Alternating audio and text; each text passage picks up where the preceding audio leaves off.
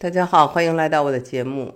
有一阵子没做节目了，主要是这一阵得了流感，声音有一点怪怪的，还有点咳嗽。现在好了一些，还没有完全好。我呢，就是想补一期啊，关于陈纳德飞行员的故事。我不是去了趟拉斯维加斯嘛，那是感恩节的事情。其实，在感恩节之前，我呢参加了陈纳德飞行学院的这个开业典礼，在休斯顿往北走，开车一个多小时的地方。那这个飞行学院呢，是以陈纳德家族入股，跟我们的一位非常聪明的王院长，就是他是一个呃华人的。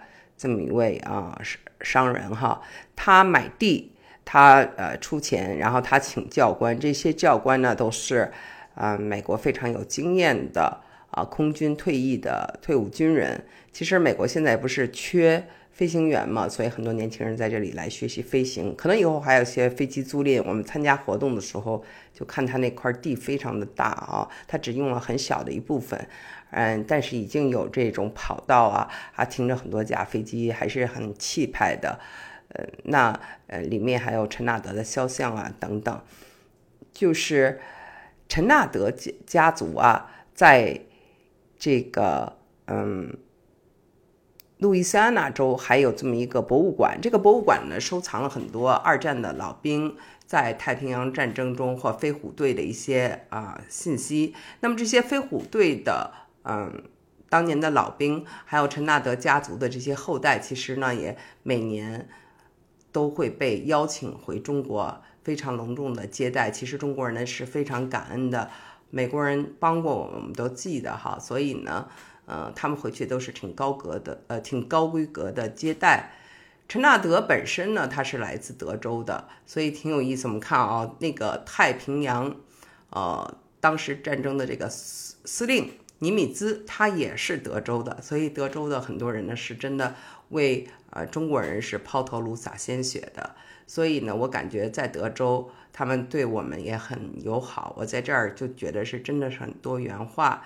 嗯，有意思的就是说呢，陈纳德呢，他其实呢是在陈香梅之前有一位白人妻子，那么。现在呢，就是还在呃把这个陈纳德继承遗志和跟中国来往特别多的，反而是他白人妻子的后代哈。他白人妻子呢，因为生了好几个孩子，八个还是九个，然后呃，就是他的孙子孙女呢，嗯，都非常的这个活跃，一有陈纳德的活动都去参加。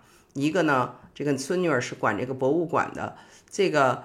孙子呢，因为长得特别像陈纳德，也到处在参加活动。那现在他孙子的孙子也是要继承陈纳德的遗志，做一个飞行员，今年十八岁，长得很帅。一会儿我把他的那个照片呢，呃，放到节目上，大家可以看到。他还是个歌手。我呢，准备有机会呢，邀请他来参加我们的节目，他也很愿意。他就住在呃休斯顿，像陈纳德的。孙子、孙子孙子都住在嗯休斯顿。那么陈纳德的孙女儿和陈纳德的博物馆是在路易斯安那州，他们后来安家的地方。但本身我刚才说过了，陈纳德是来自德州的。德州呢有很多的这个 盛产将军啊，有很多的兵，所以这个是为什么呢？我在想，其实陈纳德或者是。呃，尼米兹啊，这些人，你看他们的长相啊，都有一种硬汉的感觉。那么，确实，你到了德州，你发现啊，德州是很彪悍的民风。所以，我想呢，这可可能就是一种 阿修罗界了啊。用啊这个佛教来讲，就是阿修罗界。那反而是。